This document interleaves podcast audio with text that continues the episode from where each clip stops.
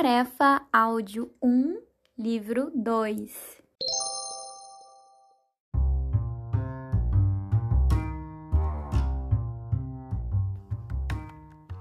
Como jogar boxe xadrez? Toda a partida, incluindo a fase do xadrez, ocorre dentro de um ringue e os jogadores, assim como no boxe clássico, são divididos em categorias conforme o peso. No total, são 11 rodadas, 6 de xadrez, com 4 minutos cada, e 5 de boxe, com 3 minutos cada. O embate sempre começa pelo xadrez. Entre cada rodada, há um intervalo de um minuto para que os jogadores coloquem ou retirem os equipamentos de segurança da luta. É o momento também no qual recebem conselhos de seus treinadores, enquanto a equipe de assistentes se encarrega de arrumar o ringue e a mesa com o tabuleiro. É possível ganhar a partida em qualquer modalidade.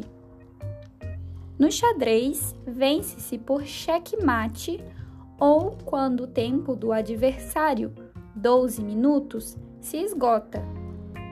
A maioria das partidas são decididas no tabuleiro.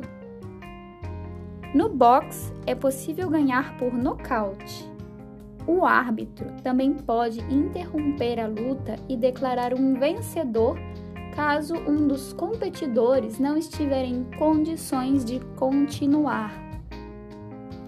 Há um sistema de pontos estabelecido por até cinco jurados que pode decidir a vitória. Há ainda uma peculiaridade.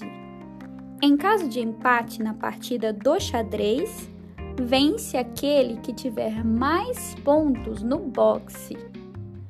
Caso essa pontuação também estiver empatada, a vitória vai para o competidor que estiver jogando com as peças pretas, porque no xadrez as peças brancas têm a vantagem de dar o primeiro movimento. Também é possível desistir a qualquer momento ou ser desqualificado pelo juiz caso quebre as regras. Como no boxe tradicional, as lutas têm mestre de cerimônia, narrador, comentaristas e uma arquibancada cheia de torcedores. Em 2013, a partida final do Campeonato Mundial em Moscou, na Rússia, atraiu mais de 1.200 espectadores.